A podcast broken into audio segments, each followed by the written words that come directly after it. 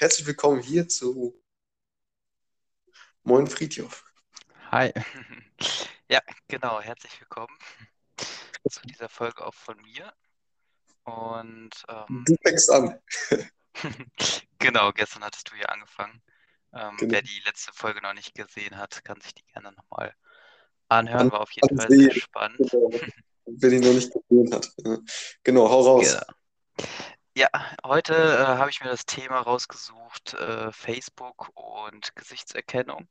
Und zwar betreibt seit 2012 Facebook schon in, Deu- also in Europa äh, Gesichtserkennung und das sogar ohne explizite Einwilligung des Nutzers, was ich irgendwie ziemlich krass finde. Krass, ja. Und genau, jetzt hat äh, Facebook oder jetzt Meta, ähm, weil sie auch ja in der Kritik jetzt stehen und deswegen auch sich umbenannt haben, so ähm, war so eine Konsequenz daraus, auch diesen Datensatz zu löschen, was ich sehr begrüße. Allerdings weiß man natürlich nicht hundertprozentig, wie das jetzt vonstatten geht. Und eigentlich geht es ja nicht nur um die Daten, die irgendwie gespeichert wurden, sondern auch um die KI, die damit gefüttert wurde. Insgesamt sind 1,5 Milliarden Menschen betroffen, was Krass. ja eigentlich schon viel ist. Also eigentlich ist das ja, also wahrscheinlich ich auch, du ja wahrscheinlich auch. Ähm, Mhm. genau, jeder, der halt da irgendwie präsent ist und auch seine Bilder da hochlädt. Man hätte das wohl auch deaktivieren können.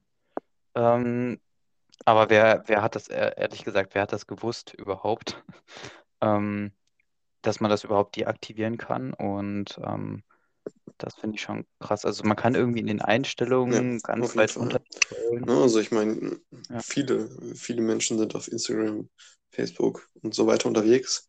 Mhm. Und ja, ich denke, da hatte Facebook dann einen guten Datenschatz angehäuft. Ja, genau. Und jetzt wollen sie den halt löschen, um ihr Image, äh, um das Image wieder zu aufzupolieren. Genau. Ähm, mal gucken, was daraus wird. In Zukunft soll man dann irgendwie über, ähm, genau, also selber angeben, wer sich auf dem Foto befindet. Allerdings ähm, denke ich nicht, dass das so viele Leute dann in, in Anspruch nehmen. Bei Instagram ist das ja teilweise sehr geschickt gemacht. Da kann man dann Menschen verlinken. Ähm, genau, das ist natürlich auch zum Training der KI gedacht. Genau. Ja, ja. Ja, spannend auf jeden Fall. Ja. Neue News, ne? Ja. Und ähm, ja, mein Thema ist äh, kurz und knapp. Und zwar äh, SQL ist äh, keine Programmiersprache.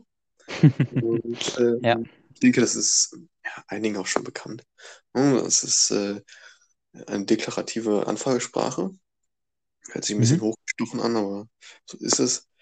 Und ähm, ja, äh, man, man, man sagt dem Computer, und so kann man es ganz gut unterscheiden, nicht ähm, wie etwas gemacht wird. Das ist beim Programmieren halt der Fall, äh, mit If- und While-Schleifen und so weiter, was der Computer, also wie, wie er das Ziel erreichen soll, sondern man sagt, was. Also wa- wa- was der, was der Computer eben auswerfen soll. So, ohne genau zu beschreiben, wie er das jetzt machen soll, wie er Mhm. jetzt diese Tabelle zusammenstellen soll, sondern äh, das und das möchte ich haben und äh, das wird dann dementsprechend ausgeworfen. So. Und genau, das ist, also SQL ist äh, keine Programmiersprache. Ja, genau. Also das finde ich echt äh, interessant, vor allen Dingen, also was man vor allen Dingen mit SQL dann auch erreichen kann, welche Komplexität an Abfragen. Das ist ja schon Mm, ja sehr ausgereift auf jeden Fall. Und äh, was ich auch interessant finde, ähm, ist, dass es einen Algorithmus gibt in der, in der Datenbank dann, die den optimalsten ähm, Algorithmus dafür aussucht. Das finde ich auch noch sehr interessant. Weil ähm, es gibt da verschiedene Arten, an das Ziel zu kommen und dann wird geguckt, welcher Algorithmus da wirklich der effizienteste ist, um halt eine hohe Performance zu erreichen. Aber mehr, mehr in die Tiefe bin ich da auch noch nicht reingestiegen. Mhm. Ja. Und dann geht es ja auch ähm, generell um die Performance der, der Datenbank Genau. und Mhm. genau um so Themen wie, ähm, ja, wie man die Datenbankstruktur aufbaut im Star-Schema oder in anderen äh, Ar- Arten und Weisen. Da hatten wir ja mal ein Mhm. Video gemacht, ne? Mm, Genau, ja. Da kann man natürlich auch am Schema äh, selber das so optimieren, dass man auf der einen Hand äh, irgendwie weniger Redundanzen hat, also dass man weniger Daten speichern muss, also dass man mehrere Daten dann so komprimiert, dass man sie nur einmal speichert. Oder auf der anderen Seite guckt man dann eher auf die Performance da. Genau, was du meintest mit dem äh, Star Schema. Genau, Ja, je ja, nachdem, wie man genau. das strukturieren will.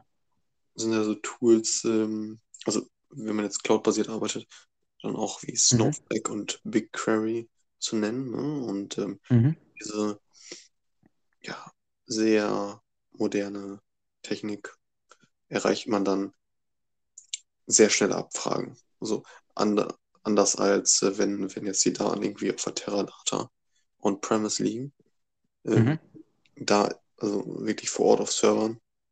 Ähm, ähm, da äh, hat man dann ja, deutlich längere äh, Anfragen, so von von von der Zeit her. Und das Ja. man durch, äh, das Text der Cloud und dann so Tools wie ähm, Snowflake und BigQuery. Ne? Und Mhm. ähm, ja, das ist auf jeden Fall sehr spannend. Und ähm, ich denke, mit diesen Worten können wir die Folge beenden.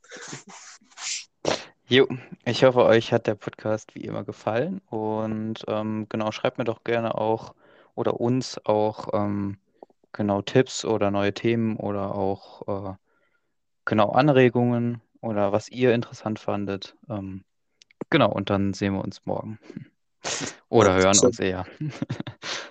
Genau. Ciao. ciao.